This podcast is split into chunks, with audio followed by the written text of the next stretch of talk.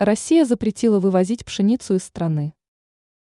Правительство России приняло решение о введении временного запрета на вывоз из страны твердой пшеницы.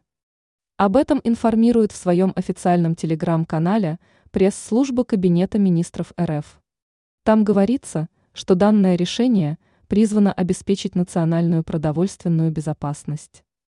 Второй немаловажный аргумент. Власти считают, что таким образом можно поддерживать в стране стабильное поведение цен на изготовленную из твердой пшеницы продукцию.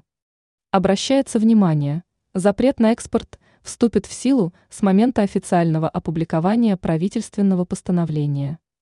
Введенная ограничительная мера будет действовать по 31 мая следующего года. Вместе с тем предусматриваются некоторые исключения. Экспорт твердой пшеницы разрешен – если она поставляется как гуманитарная помощь или в рамках международных межправительственных соглашений.